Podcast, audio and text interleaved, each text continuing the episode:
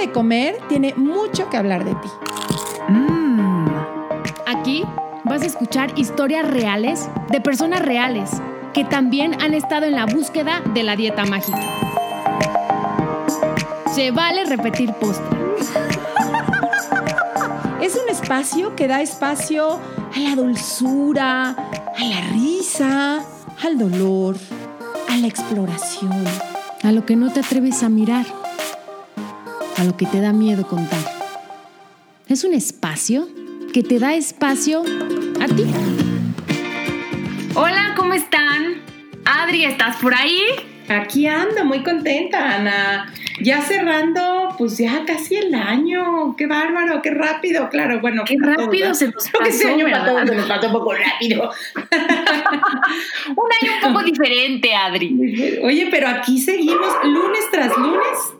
Eh, Ay, sí. Y no paramos. Fíjate que en un inicio, cuando empezó la pandemia, ¿no? Y había tanta incertidumbre. Yo decía, pero ¿cómo es posible? ¿Cómo vamos a seguir el podcast? Pues nos la arreglamos, Adri, con tal de seguir y cada lunes tener un invitado nuevo, un tema nuevo sobre la mesa. Y aquí seguimos, Adri. Exacto, y me da muchísimo gusto porque hoy tenemos un gran, gran postrecito, ¿verdad, Ana? Adri, ¿qué tal el postre que tenemos el día de hoy y el temazo que trae Me este encanta. postrecito? Me encanta. ¿Cuál es? Ana? Pues miren, tenemos a Lina Salazar. Ella es coach de mujeres que quieren liberarse de las dietas y cuidar de sí mismas en sus propios términos. Lina, bienvenida. Ana y Adri, muchísimas gracias. Yo feliz de estar acá, además de sentir toda la buena energía que tienen. Mm, Ay, muchas gracias, Lina. Oye, fíjate que Lina Adri tiene muchísimos temas, ¿no? Porque ya vieron a, lo que se dedica a acompañarnos, a guiarnos, justamente a liberarnos de las dietas, que creo que para muchas mujeres de- desde que somos unas niñas es un tema que, que está, ¿no? Que nos persigue en nuestras vidas. Y de los temas, ¿no? Que nos planteó sobre la mesa, hay uno en específico que queremos hablar, porque ¿qué tal, Adri? O sea, ¿qué tal? ¿Qué, ¿Qué te movió a ti cuando escuchaste la compasión que puede ser el primer paso para sanar la relación con la comida? ¿Qué pues te me movió? hizo- me hizo todo el sentido, ¿no? Porque, pues, eh, pues yo también en estos 15 años que llevo trabajando con el tema y también, pues, acompañando a tantas y tantas mujeres, bueno, y hombres también, eh, me he dado cuenta que sí, sin compasión, no, o sea, que es un ingrediente básico, esencial. Entonces, pues me encantó eh, Mm. que Lina hoy nos los pusiera sobre la mesa. Así es que, bueno, pues ya ansiosa, pero en el buen sentido, gustosa más bien, de, de escucharte, Lina. Bueno, pues qué chévere y me, me encanta que les haya interesado este tema porque en realidad es un ingrediente esencial para la relación con la comida, pero para la vida en Sí. general. Sí, sí, sí, sí. Y cuéntanos un poquito, Lina, tú, em, ¿cómo, ¿cómo empiezas en este camino eh, de, pues, de tocar justo estos temas para ayudar, me imagino, no sé si a ti misma eh, en, en tu propio proceso y también a tanta, a tanta gente? ¿Cómo empiezas? ¿Qué te lleva a hacer lo que hoy haces? Sí, pues yo desarrollé un trastorno alimenticio de joven, por ahí 13 años o 12, y, y- y esa guerra con el cuerpo y la comida es, la viví por 20 años, entonces obviamente con picos y, y ba- y bajadas. Sí. Y fue cuando cumplí 30 que mm, después que me di cuenta, mire, mire, me- me- ya toqué fondo, digamos, me, me, me di cuenta que si yo no hacía algo respecto a mi relación con la comida, que era como una foto de, de mi relación con la vida en realidad, no iba a poder ser feliz, no iba a poder estar tranquila. Oye, ¿y cuál sería ese fondo? Porque para cada persona es, eh, tiene fondos diferentes. ¿Cuál, Sí. cuál, ¿Cuál fue el tuyo? Yo creo que fueron varios. Yo me fui, yo, bueno, yo crecí, viví en Colombia toda mi vida y me fui a hacer una maestría a Francia en 2009 y luego me fui para Nueva York. Y cada una de esas transiciones, los cambios me dan muy duro y cada una de esas transiciones, digamos que fue un fondo diferente en términos de, de depresión, de soledad, de atracones y de sentirme fuera de control. Y fue, y, es- y luego, digamos, de todas esas, de esas dos ciudades llegué a Washington y ahí fue cuando cumplí 30 y tuve más espacio para, para, darme cuenta y para ver como cara a cara el efecto que, que los atracones y los laxantes estaban teniendo de nuevo, no solo sobre mi salud física, sino también emocional, mental, y como esto también estaba penetrando, digamos, mis relaciones con los hombres, mis relaciones en el trabajo. Y entonces se vio así, se vio básicamente como rendirme, como que me cansé. Dije, yo, yo, además me di cuenta que nadie iba a solucionar las cosas por mí que si no lo hacía yo, porque yo había estado en psicólogos, psiquiatras, grupos de trabajo, bueno, había estado en todo. Si no hacía las cosas yo, si yo no tomaba la decisión, no había nadie que me fuera a salvar. Entonces se vio así, se vio como muchas lágrimas, muchos atracones, mm. una decisión firme de, de ya no me importa el peso, no me importa, quiero estar cuerda mentalmente.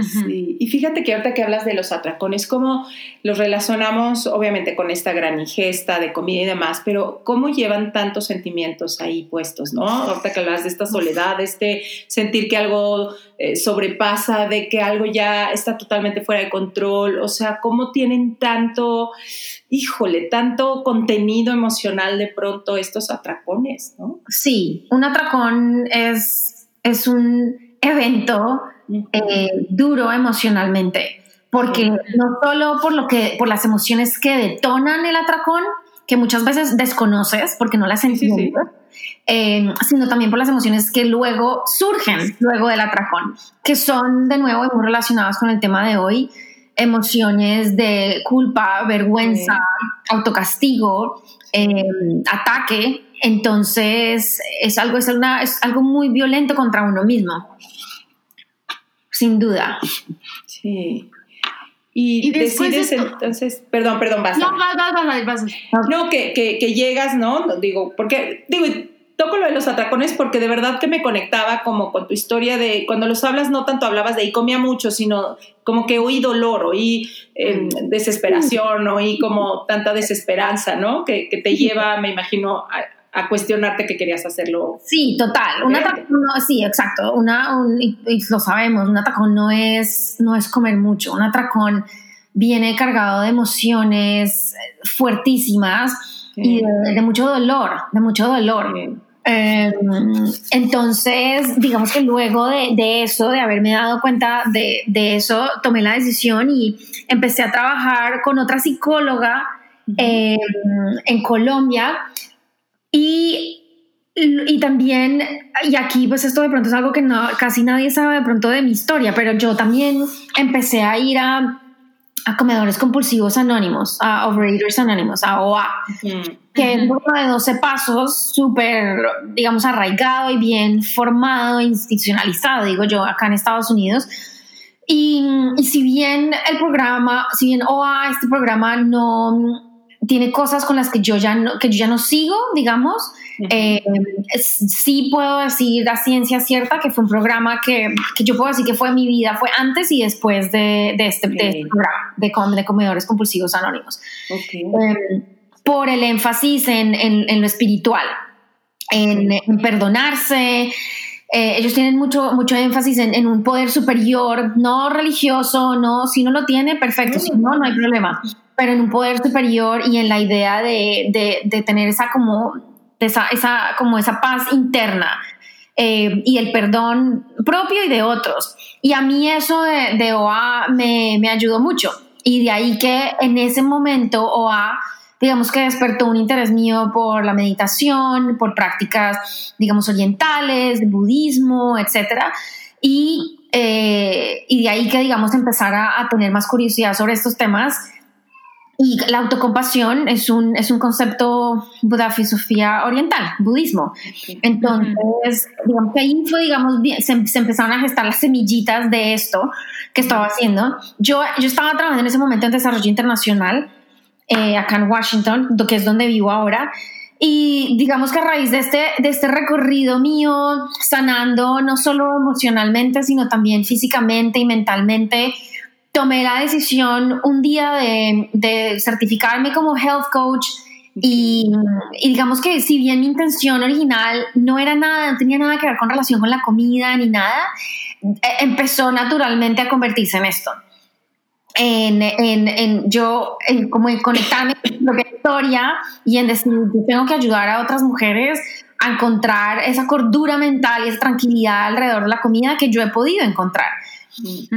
Em, y entonces digamos que eso es lo que me trajo hoy a donde estoy, mm. a dejar mi, carrera, digamos, en desarrollo internacional y a dedicarme a esto. Qué hermoso. ¿Y cómo defines la autocompasión? Porque a lo mejor como que nos suena y de entrada decimos, ay, sí, eh, y a veces no nos detenemos a ver qué significa realmente para cada uno de nosotros. Para ti, ¿qué es la autocompasión?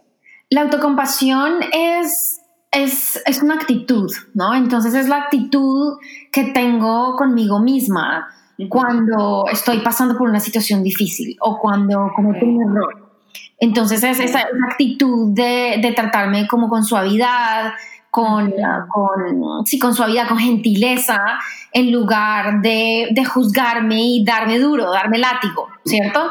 Porque tendemos a eso, a juzgarnos, a atacarnos, a menospreciarnos, entonces es más como, como decimos en Colombia, ser querida con uno misma y, tener un diálogo interno más alentador, ¿sabes? Esa es la compasión, es como un, es una actitud que nos ayuda a, es el antídoto contra ese juez implacable que aparece, y digamos, pues si vamos a hablar específicamente de la comida, que aparece en nuestra relación con la comida, o también en otras áreas de la vida, porque es que esto aplica para todo. Entonces, esa es la autocompasión, esa actitud que tenemos contra nosotras o hacia nosotras mismas cuando pasamos por situaciones difíciles o, cometemos errores. Y por ejemplo, aplicando como la compasión para sanar nuestra relación con la comida, como específicamente, ¿qué podría ser? Pues, por ejemplo, digamos, algo que trabajo con mis clientas es, vamos a hacer un récord de, del tipo de juicios que te dices, a veces sin ni siquiera darte cuenta, uh que te dices. Eh, y porque es que una de las cosas que sucede con este juez implacable que tenemos interno, esta voz, es que es tan persistente, tan permanente, que la confundimos con nuestra voz propia. Claro no nos damos ni siquiera cuenta que es una voz externa de juicio, sino que es mi voz. Es la, es, te apropias de esa voz, esa voz se, se, fusiona contigo.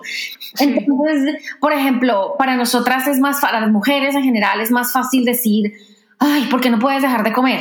en, lugar de decir, bueno, debe haber una razón por la que estás comiendo así. ¿Qué puedes mejorar o, o qué hay más allá? O, por ejemplo, es más fácil decir, uff, eres un asco, mira tus piernas. Híjole, sí. A decir, no, tú no eres tus piernas, tus piernas no definen tu valor. Entonces, ah, a, empezar a identificar la, voz. Yo le digo la voz, eso es un poco loco, pero, pero es, es esa, esa voz, ese juez que está eh, atacándote permanentemente, que es el que te mantiene a raya, que además es el que creemos que necesitamos para, para ser disciplinadas y para tener fuerza de voluntad. Entonces, eh, digamos, ahí empieza un poquito el trabajo en lograr conciencia de cuáles son esos juicios más comunes alrededor de la comida. Y están, obviamente, el cuerpo, el ejercicio, eh, comiste mucho, comiste poco, las porciones muy grandes, ay, te pasaste, estabas en ayuno intermitente y son las 8 y te comiste, no sé, una manzana, yo qué sé. ¿Sabes? Entonces es, es identificar ese juicio permanente, esas como esas pullas, esos, esos chuzones. Como esa vocecita que, ¿no? Que nos dice cosas feas, que todo el tiempo nos está criticando, juzgando el cuerpo, las cantidades, lo que comemos, ¿no? Si nos, si nos aprieta no el pantalón, en fin. Exacto, que es, en últimas, es... Yo soy nuestro peor enemigo.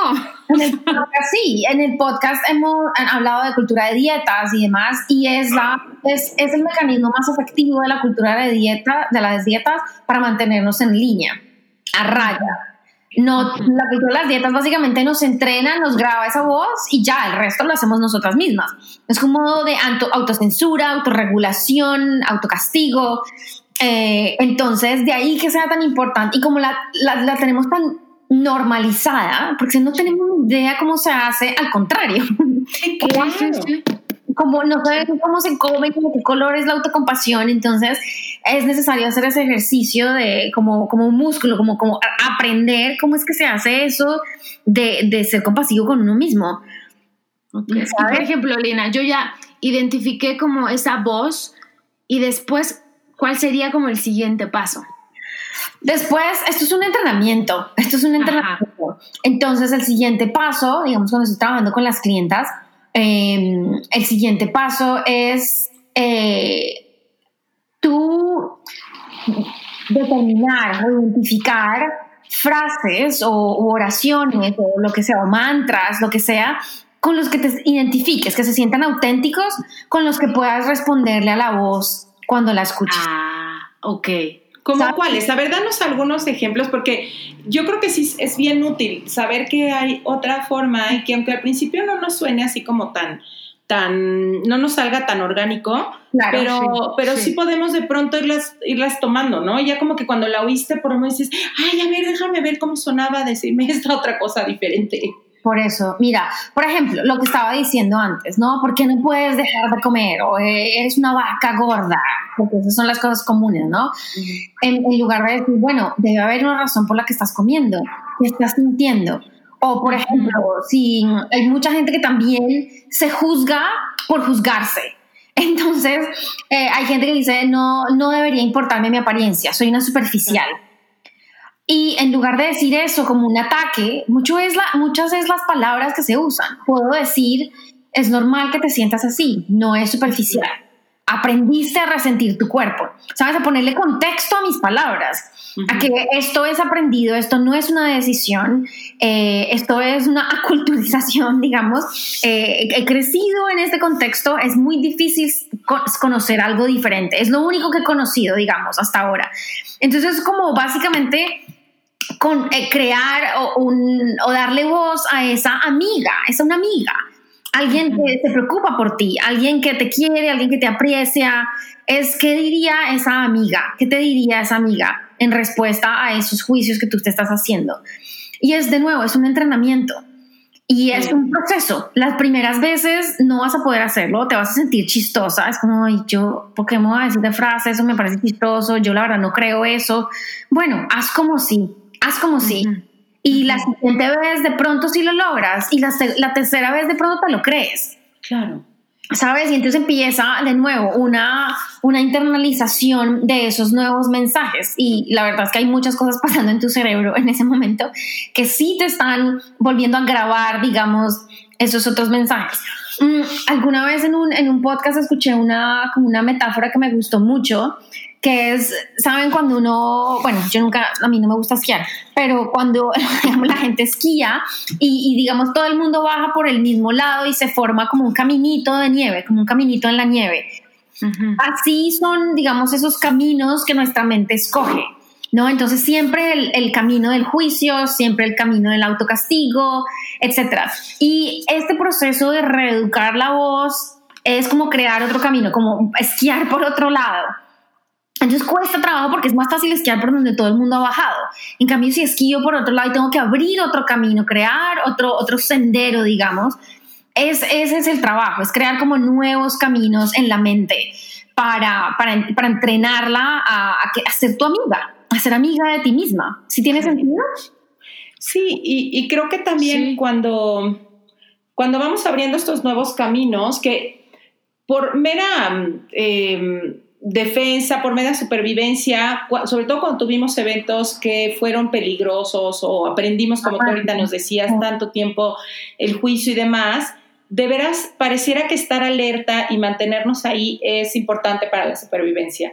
Y sí. cuando vamos probando estos otros, y que concuerdo contigo, es un trabajo diario, es un entrenamiento y también involucrar al cuerpo, ¿no? Como cómo se siente cuando pienso esto, o sea, ver que el cuerpo sí responde diferente Total. cuando yo me digo estas otras cosas y a mí me gusta mucho hacer como referencia de cómo se siente en tu cuerpo cuando lo dices, para que el cuerpo registre que está ocurriendo algo diferente y que esta sinapsis, esta nueva conexión tenga también un sello como corporal que ayude a que sea más fácil cuando ven el otro, ya sabemos que la inercia quizá nos va a llevar a ese, pero que el cuerpo reconozca que hay otro y que cuando estoy en el otro se siente bien. Ajá.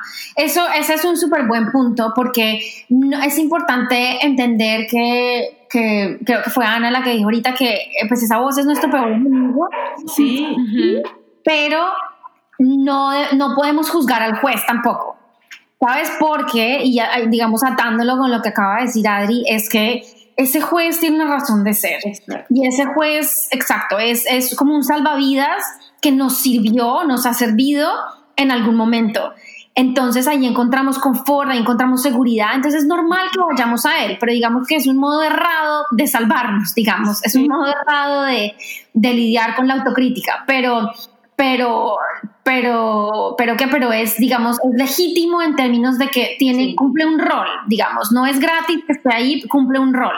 Y precisamente lo que dice Adri es totalmente cierto, el, el cuerpo tiene memoria y todo lo guardamos en el cuerpo, es muy somático.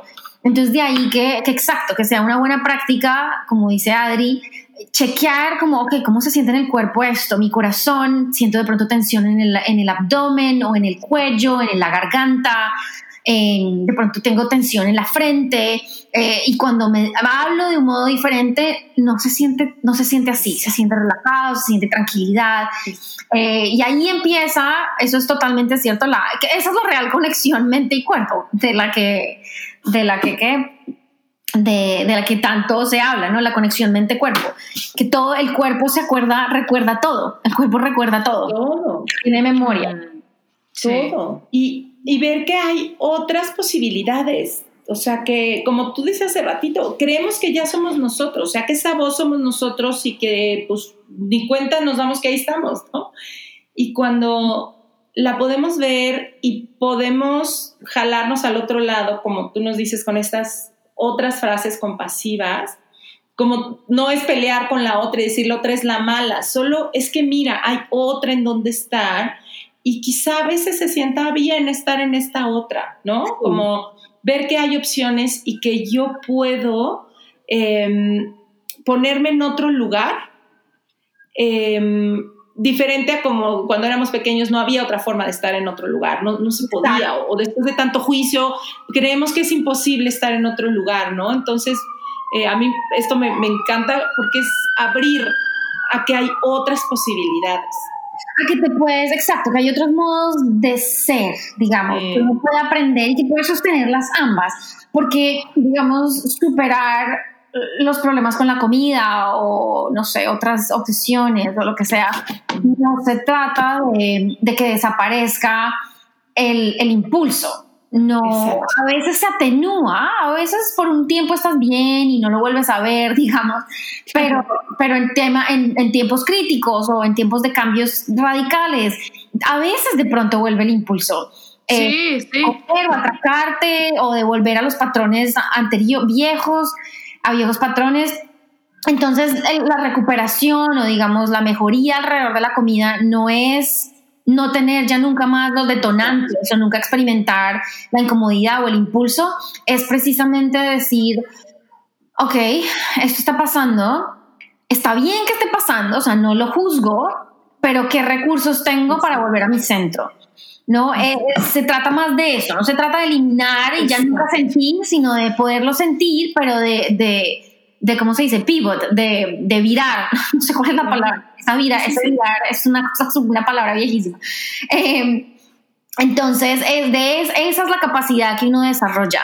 Y para eso, como lo, decía, lo decíamos ahorita, uno tiene que haberlo vivido, uno tiene que haberlo experimentado no importa que lo haya leído en un libro, no, si yo no lo he experimentado, si no he experimentado ser querida conmigo misma, mm. va a ser muy difícil ser querida conmigo misma en el momento que necesito serlo. Ahora sí que por ahí hay un dicho que me gusta mucho, cuanto menos, ¿cómo dice? Ámame cuando menos lo merezca porque es cuando más lo necesito. Ay, sí. Totalmente, así es, así es. No, fíjense que me pasó hace poco algo, eh, ahorita me, me vino este, Lina con lo que decías de cómo el cuerpo tiene tantas memorias que por más que la mente de pronto digamos, no hombre, yo ya esto ya lo superé, no hombre, a mí ya esto no me pasa, como cuando hay estos detonadores, pues vuelve toda la memoria corporal. Y hace poco llego yo a, una supervisión Em, y me comenta mi maestra, ¿no? Me dice, oye, has subido de peso esta cuarentena. Ella me lo decía en otro tono, como en, sabe que mi defensa caracterológica es esa, o sea, mi defensa de carácter es subir de peso. Em, y ella me lo dijo en ese tono, pero a mí se me despertaron todas mis memorias corporales de esas miradas como muy juiciosas, igual de mi mamá o mías también, ¿no? De, ya engordaste, qué mal, qué hiciste, qué te estás haciendo, te estás portando mal, ¿no? Como, sí, sí, sí. Y tuve que usar de veras todos mis recursos, todos y cada uno de ellos, para poder quedarme ahí y decir, me está volviendo a dar, me está doliendo, me está generando esto, y como poder acompañar compasivamente incluso a la reacción que yo estaba teniendo, más allá de decir, no, yo no puedo reaccionar así, o yo ya no tendría por qué ponerme así, llevo 15 años trabajando en eso, he escrito libros, yo no puedo ponerme así. Y fue como, no, claro, o sea, fue un detonante eh, que me vuelve a tocar muchas memorias, muchísimas memorias, y que es lógico, ¿no? Es como lógico que se despierte eso, y, creo que la compasión a mí fue lo que me pudo acompañar, ¿no? Y decir, ok, ya vi todo lo que genera, em, es normal, ¿no? Después de tantos años, este, de haberlo recibido, de haber recibido esos juicios. Y de veras fue como con una ternura a mí de decir, ay, te dieron un madrazo, güey, espérate, ven, te voy a sobar tantito, ven, ven, ¿no? Vamos a ver qué tanto se hincha. Y si se hincha, pues le ponemos árnica, fíjate, porque sí se va a hinchar. ¿no? Sí. Y, y, sí, tener estos recursos como tú lo estás diciendo, ¿no? Es como tan real, no es que ya no ocurra, es que empezamos a, a, tener más recursos para que cuando ocurra no nos devaste tanto. Exactamente, exacto. No es para que no quedemos intactas, sino para que no, no, tanto, exacto. A mí hay una, hay una frase de Kristen Neff que es... Eh, es académica, ella es académica, PhD, pues PhD, pero se acercó a este tema de la, de la autocompasión a través de una experiencia personal y digamos ahora es la que impulsa el tema de autocompasión desde el punto de vista de investigación en ciencias sociales y mm, psicología. Y ella tiene una frase de, soy autocompasiva no para sentirme bien, sino porque me siento mal que, a mí, que, a mí, me gusta mucho porque de eso se trata, no es para solucionar el problema, no es para no llorar nunca, no es, es porque te sientes mal, es porque te sientes mal. Entonces, y, es difícil porque no, yo, a mí me cuesta trabajo, no, no lo voy a negar. Digamos, en términos de la comida es algo que, que pues, que he trabajado y, y en ese sentido me siento, digamos, estable, pero hay muchas, sale por otro lado el castigo contra uno mismo sale por otro lado, ya sea en la carrera, con las relaciones, con, no sé, sale por tantas partes. Entonces es, es importante eh, retomar las herramientas y, y, porque es una herramienta para, para, todo, para toda la vida, para toda la vida, todas las áreas de la vida, pues. Y por ejemplo, para la gente que nos esté escuchando, que seguramente no ha intentado ¿no? Como estos pasos que estamos diciendo, se deben preguntar, ¡ay, cómo! Entonces yo ya creo mi voz está positiva y entonces voy a sanar mi relación con la comida. ¿Qué les podríamos decir? ¿Qué les dirían? Sí, yo creo que, mira, cuando yo empecé mi trabajo de relación con la comida, yo no, autocompasión no estaba en el mapa. Pero mientras más he estudiado el tema y mientras más he trabajado en eso y pues evolucionado mi propia experiencia, más me convenzo que, que sin ese ingrediente el trabajo se hace más difícil. Lo puedes lograr, pero se hace más difícil. ¿Por qué? Porque cuando estás en el trabajo, la relación con la comida, estás básicamente renunciando a, pues si trabajas con el enfoque que, personas como yo proponen, ¿no? Estás renunciando a muchas reglas que has seguido, a muchos, muchos paradigmas dominantes que la, ciudad, la sociedad recompensa allá afuera, digamos. Em, entonces, te quedas sin piso. Y, y, vas a tener que, vas a cometer muchos e, errores, entre comillas, te vas a sentir cometiendo errores, entre comillas, muchas veces. Y, el, el, antídoto para, para que sostenerte en ese proceso de cambio, de transición, de descubrir nuevas cosas, nuevas formas de ser, nuevas conductas, es la autocompasión. Porque si no te vas a seguir dando duro. porque no logras comer intuitivamente o te vas a dar duro porque es que no entiendes porque no puedes, no puedes aceptar tu cuerpo incondicionalmente, como dicen en las redes sociales, ¿sabes? Entonces, es, es un antídoto para iniciar, eh, para iniciar el proceso más fuerte o mejor preparada. Yo, de hecho, en, en, en una sesión con una clienta que terminé hace poco, empezamos por ahí, empezamos por autocompasión y ella no como que no entendía y medio no me creía porque después me dijo, yo te quiero decir que yo era escéptica. Yo decía, pero Lina, para cuento de qué quiere que trabajemos esto. Y fue después de unas sesiones que entendió y me dijo, ahora sí entiendo. Y estoy matada y, y quiero, siento que aquí es por donde tengo que empezar. Em, entonces, e, es, es, un ingrediente esencial, porque de nuevo, es el antídoto, es como, haz de cuenta, como una coraza, una, una coraza, no, un, como un, ¿cómo se dice eso? Como un escudo, una caparazón que nos hace un poquito más fuertes para empezar el proceso de cambio, que es la relación con la comida, la de, la de transformar la relación con la comida. Sí. Fíjate que yo, yo pensaba que toda la gente de mi alrededor estaba traumada con el peso o hablaba de dietas, ¿no? Incluyendo a mi familia, ¿no? A mi, a mi mamá y a mi hermana, ¿no? Según yo, ellas todo el tiempo platicaban de eso y por eso yo estaba con estos rollos desde chiquita, que si la dieta. Y ahora que llevo este proceso, ¿no? Que ya no hago dietas, realmente, por supuesto que, ¿no? Trabajo en la compasión, ya no tengo como esos juicios, ¿no? Cuando como, la cantidad que como o lo que como, y me doy cuenta que no es cierto, que la gente a mi alrededor no habla de esos temas. ¿no? Sí, o sea, que era yo sola la que todo el tiempo sacaba el tema a la mesa, la que su tema de conversación era la, la dieta que está de moda, la dieta que estoy haciendo, y todo el tiempo en mi cabeza yo tenía como estas voces, ¿no? De juicio hacia cómo me veo, hacia el cuerpo, hacia la ropa, hacia la porción que estoy comiendo. Y ahora que lo he trabajado, o sea, me acaba de, de, de verdad de caer el 20 ahorita.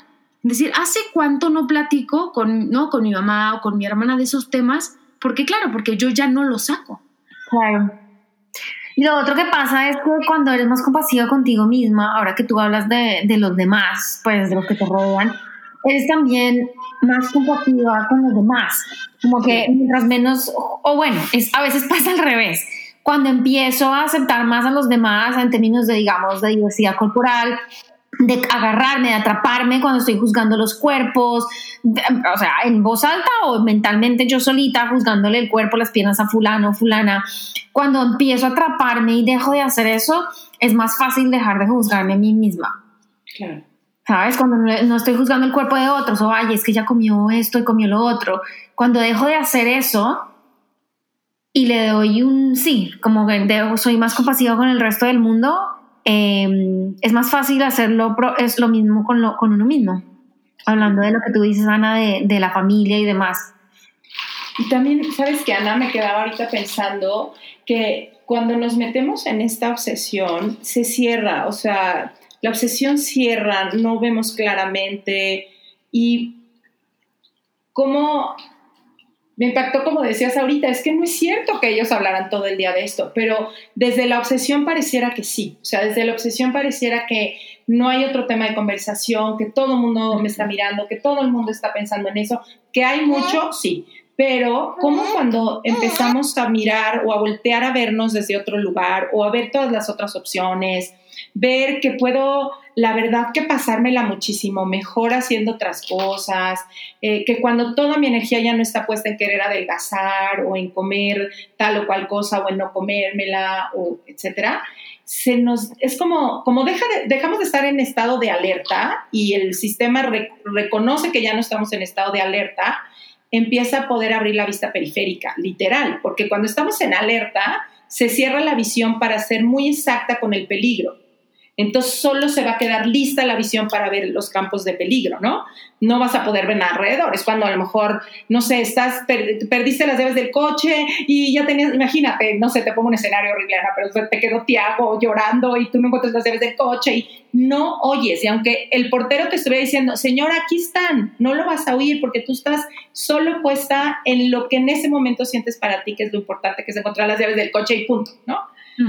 Y cuando nos salimos de este lugar de supervivencia, o sea, de o soy flaco, nadie me quiere, o em, tengo que pesar los alimentos, toda esta cosa que nos mete la obsesión, de veras se nos cierra la vista periférica. No vemos todo lo demás tan bello o no bello que hay en el mundo, ¿no? Entonces, qué increíble que ahorita ya puedas ver de, oye, sí es cierto, platicamos un chorro de cosas. Yo pensé que nada más se hablaba de esto. Sí, sí, totalmente, Adri. Totalmente, o sea, y de verdad siento una paz al no vivir a dieta. O sea, siento, aquí está Tiago, oigan, me siento liberada. Sí, es que sí es muy liberador. De, verdad pienso ahorita en, ¿no? en esta estructura que tenía y que sufría muchísimo. Muchísimo. Muchísimo. Es, es liberarse, es liberarse porque son cosas impuestas que no hemos escogido y, y a mí por eso me gusta decir que la, la mujer puede cuidar de sí misma eh, en sus propios términos. Y cuando digo, primero, cuidar de sí misma no quiere decir, pues, porque es que no sé cómo dirán en México, pero en Colombia, cuando uno dice, ay, no es que ella se cuida mucho, quiere decir en, en la comida, en las harinas. Ah, claro, sí, acá también. O sea, se cuida mucho quiere decir hace dietas. Exacto, y este, es porque come para mantener su peso. Pero a lo que me refiero es a cuidado todo, ¿no? No cuidado de la comida, de cuánto estoy comiendo mis calorías, sino cuidar de mí como si yo fuera una planta, pues. Em, entonces, y en sus propios términos, porque es importante lograr conciencia de y tomar, mejor dicho, lo que a uno le quita la cultura de las dietas y la mentalidad de dieta es la libertad de escoger. Sí. Porque las reglas están impuestas. no En cambio, cuando yo me libero de la cultura de las dietas, yo puedo decidir comerme la galleta o no comérmela. Es que es el matiz que se pierde más en redes sociales, que es que cuando uno cuando rechazamos las dietas y rechazamos la gordofobia, la, la estigmatización por peso, no estamos promoviendo ni los malos hábitos, ni que la gente coma hamburguesas al desayuno, al almuerzo y la cena. No, esa, esa no es la propuesta. Si alguien lo quiere hacer, bienvenido, es problema suyo. Pero la, la propuesta es que yo pueda elegir y es que en las dietas no podemos elegir porque las reglas están impuestas. Eh, de nuevo, yo puedo elegir hoy, así, así tengan todo, no comerme la galleta, porque es que el dulce a las 8 de la noche me sienta mal, digamos, no, me cae bien, no duermo bien. Pero es una, es una, elección del autocuidado, no desde es que la regla es tal. Eh, la, dieta me dice que esto y me voy a sentir mal por no hacerlo, eh, etcétera. O de pronto me la como y asumo las consecuencias, pero con libertad y autonomía. Exacto. Y cómo se siente diferente, ¿no? La, la, pues la energía, el cuerpo, las sensaciones, de veras se siente diferente cuando digo, no, gracias, la verdad es que no quiero ahorita comer demasiado azúcar porque, como decías ahorita, pues o no voy a dormir o me quedo o me puede dar dolor de cabeza o lo que sea. Es, la energía que se siente es diferente a, no, no puedo porque engorda, porque no puedo comer carbohidrato después de las 6 de la tarde, porque, de veras, hasta reconocerlo en el cuerpo, la, la huella que se queda es muy diferente. Ajá, totalmente. sí, la energía, toda la bioquímica la, es todo totalmente diferente. A mí la semana pasada eh, fui a un restaurante con mi esposo y la verdad la comida bastante mala. Y entonces salí de ahí y me empecé a reír muchísimo porque fue de, es que si yo, ¿no? Como antes siempre me la vivía a dieta, pues si hubiera ido a un restaurante malo, ¿no? Según esto, porque iba a romper la dieta, pues hubiera matado a mi esposo, hubiera salido de malas, que porque fuimos a ese restaurante espantoso, ¿no? Y entonces digo, me he dado la libertad, como ustedes dicen, de probar, de conocer otros lugares, otro tipo de comida, ya ha sido maravilloso. Sí, sí hace la diferencia. Y, y, de ahí que sea de nuevo, volviendo al tema de la autocompasión, de ahí que sea tan, tan importante trabajar ese recurso, generar ese recurso, porque te prepara para esos momentos de nuevo en donde crees que estás haciendo las cosas mal, que no estás en una línea recta perfecta de liberarte de las dietas, que también puede pasar. La gente, las mentes de las personas también van allá de, ah, no estoy haciendo bien este proceso, yo no entiendo, no sé cómo se hace esto. Em, además que muchas veces el, el, digamos, que es algo que es importante, creo que resaltar, me parece un aspecto importante de la autocompasión, es que es, se dificulta practicarla porque se confunde como con resignación o con lástima como autoindulgencia, ¿no? Como... Ay, pero, o, es que, pero es que si me doy permiso, voy a perder el control. O, pero como así, eso no es lástima, pero, o, o resignarlo, o resignarlo. Pero, y ahí es donde yo creo que es importante, digamos, abrir esta puertica para que la gente entienda. Y es que en mi cabeza la, la lástima, uno, cuando uno tiene lástima por alguien, uno asume que la persona es débil, ¿no? Y como que no tiene la capacidad de mejorar o de, o de crear su propia realidad, digamos. Um, como, que, como que es víctima. Cuando, la cuando me da lástima es porque la persona es víctima, víctima y me toca rescatarla. Claro, sí, y me encantó eso que dijiste, es como si no tuviera fuerza, como si fuera débil. Como, si no, es débil, ay, qué lástima, pobrecita. Sí, sí, sí. No puede, no puede. Y, y tampoco es resignación, y no es resignación porque, porque la compasión en sí misma, autocompasión, tiene en ella misma está, está el beneficio propio, es decir, está el, el, querer cuidarse a uno mismo. Entonces, no, no se trata de no, no tener responsabilidad por los actos propios, ¿no? Implica, la, la compasión sí implica que queremos salud y queremos bienestar, em, o no se trata de no hacer nada y echarnos porque no queremos mejorar, no, al contrario, es cuando somos autocompasivas, es más fácil, en lugar de atacarnos, ver, ok, ¿cómo puedo mejorar? Sí, porque qué interesante esto que dices. Y cómo me empodero y tomo las riendas de mi vida. Entonces no es ni lástima porque no eres víctima y tampoco resignación porque no se trata de no mejorar, se trata de mejorar desde otro lugar. Sí, tienes toda la razón, porque cuánta gente dice, ¿qué? Entonces ya, me resigno y ya, no hago nada, ¿qué? O sea, ya, me pierdo. O, no, es cierto, no es cierto. Exacto, no es cierto, no es cierto. Es, es, algo, es más la actitud que me impulsa al cambio. ¿Sabes? La actitud de la culpa, del castigo o la actitud del tú puedes, que puedes corregir. ¿Sabes? A veces mis, mis, clientes me dicen, no, Lina, la embarré, tenaz, em, tuve una semana terrible, perdí el control y, y, empieza el juicio. Y yo, no, espérate, miremos, miremos qué pasó. Vamos hacia atrás en el tiempo y miremos qué pasó. ¿Qué crees que pudiste haber hecho mejor? ah, no, sí, no dormí bien, o no sé, me quedé hasta tarde viendo Netflix, o y yo sé que al otro día me da más hambre, o no, sí, no, es que no desayuné. Y esa persona, no es que no desayunar sea malo, lo que estoy diciendo es que para esa persona de pronto eso puede ser algo que la hace sentir fuera de su rutina y puede detonar otros tipos de comportamientos. Eso es lo que la persona aprende de su propia experiencia. Entonces, de nuevo, si, si tengo la capacidad, en lugar de ir inmediatamente al juicio, y me castigo, si en lugar paro y digo, ok, ¿qué pude haber hecho diferente? Bueno, la próxima vez de pronto eh, tengo que hacer esto. Yo le decía a mi clienta, era como, como si te fueras de camping y llegas a camping y de pronto te das cuenta que no, no, llevaste sleeping, solo llevaste la carpa y te congelaste, mejor dicho, no, te moriste del frío esa noche y de pronto solo llevaste algo para el almuerzo, las, para la, la comida y, y, te diste cuenta que tenía, te dio hambre a las 4 de la tarde ¿sabes? Es como, ok, la próxima vez que vayas de camping, ¿qué metes en la lista? Porque es que te das cuenta que, ay, cometí esto, debía haber hecho esto, pero sin, sin castigarme, no es como que no me castigo porque no lleve snacks para el camping o no lleve el sleeping, ¿sabes? Aprendo, ¿no? O sea, aprendo de la experiencia justo para que yo no me, pues para, para, que no me sienta mal la próxima vez, ¿no? Entonces sí puedes mejorar, sí puedes mejorar, pero desde otro lugar. Exacto, totalmente.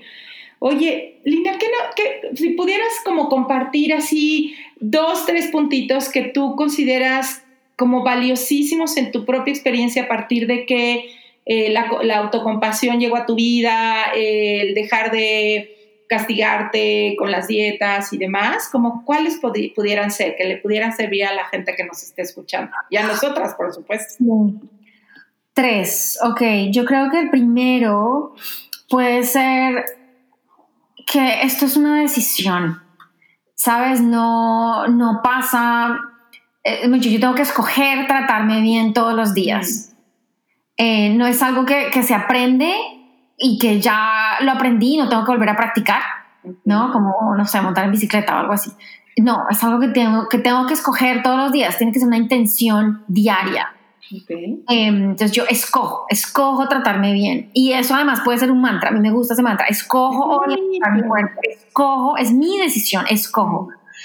Ese me parece uno. Em, el otro es, yo siempre motivo mucho a la curiosidad intelectual y a leer y a no quedarse, digamos, solo en el post de Instagram o sino a leer, a meterse a un taller, a, eh, no sé. Y hay, a mí los libros de una, una, persona que se llama Tara Brack siempre me han ayudado mucho.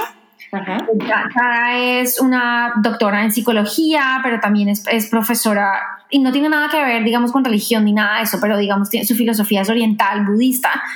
Y, y, sus libros, tiene un libro que se llama Aceptación Radical, que es espectacular. Y eh, lo súper recomiendo. Nos, yo, ah, de hecho sí, estoy segura que está en español porque yo se lo compré a mi mamá, de hecho. Aceptación Radical, se llama Tara Brack. Entonces ese, ese me parece un súper recurso. Si uno entra a su página, tiene mil videos, mucho, hay, hay, contenido por montones para alimentar la mente de esto, para, porque uno tiene que leer y leer y escuchar para empezar a entenderla, ¿no? Ese es uno segundo. Y uno tercero. En tu propia vida que digas, hoy, esto como hoy es diferente. Yo creo que uno tercero, uno tercero podría ser que, que además lo, lo, he visto, creo que son, somos señales en mi vida, porque lo he visto en posts últimamente, y es que si dejas de hacer algo, bueno, nunca empiezas desde ceros. Okay. Siempre, hay, siempre hay progreso. Eh, entonces, si hay unos momentos de la vida en que uno se siente como fuera de centro y de su centro, pues, y, y te sientes como que otra vez como, ok, me, me, me, desordené y no, y no me refiero a la comida, sino como que te sientes como que la vida te gana, como que estás reaccionando ante la vida. Eh, no, no ser compasivo en ese momento y entender que siempre puedo volver a empezar. Exacto. ¿Cuáles son las herramientas? Eh, ¿Qué me sirvió la vez pasada cuando tuve ese periodo feo? O sabes que siempre puedo volver a empezar y que nunca voy a empezar desde ceros. Ay, qué bonito. qué bonito. Oye, Lina, ¿y dónde te podemos encontrar? A mí en Instagram, porque mi, mi, página web, la verdad, ahorita está medio quieta porque la voy a reconstruir. Entonces, en Instagram, que es arroba linasalazar.or. Perfecto. Oye, Lina, y ya para cerrar, si fueras un postre, ¿qué postre serías? si fuera un postre, ¿qué postre sería? Yo últimamente tengo unos antojos de miloja. Allá en México hay miloja. Sí. Ay, sí. Una miloja porque me, la comería ya. Llena de capas, con muchas capas. qué delicia, qué delicia. Sí, sería una miloja. Ah, qué lindo. Pues muchas gracias, Lina, por venirnos a compartir, por, por abrirnos más espacios y que la gente sepa eh, que puede buscar más opciones, que puede seguir a tantas personas, que cada persona con su propia búsqueda le puede dar mucho a las demás y que cada quien que te oye o nos oye puede emprender su propia búsqueda de exploración y a la vez hacer estas cadenitas de irnos compartiendo. Y eso es lo que creo que nos sana mucho también, eh, hacer tribu, compartirnos y ver que no estamos solas y que no empezamos de cero. Me encantó eso que dijiste. Súper cierto. No, a ustedes mil gracias. Me encantó la charla. Eh, con, con, las dos y con Tiago también. gracias. Nunca había estado aquí Tiago, es la primera vez, Lina, que se mete al audio. Y, y, y, no, feliz de haber estado acá. Muchísimas gracias por la invitación. Ay, Lina, muchas gracias. Adri, muchísimas gracias. Un abrazo a ti, Ana. Nos vemos en el próximo episodio. Si te gustó el podcast, pasa la voz y no olvides suscribirte.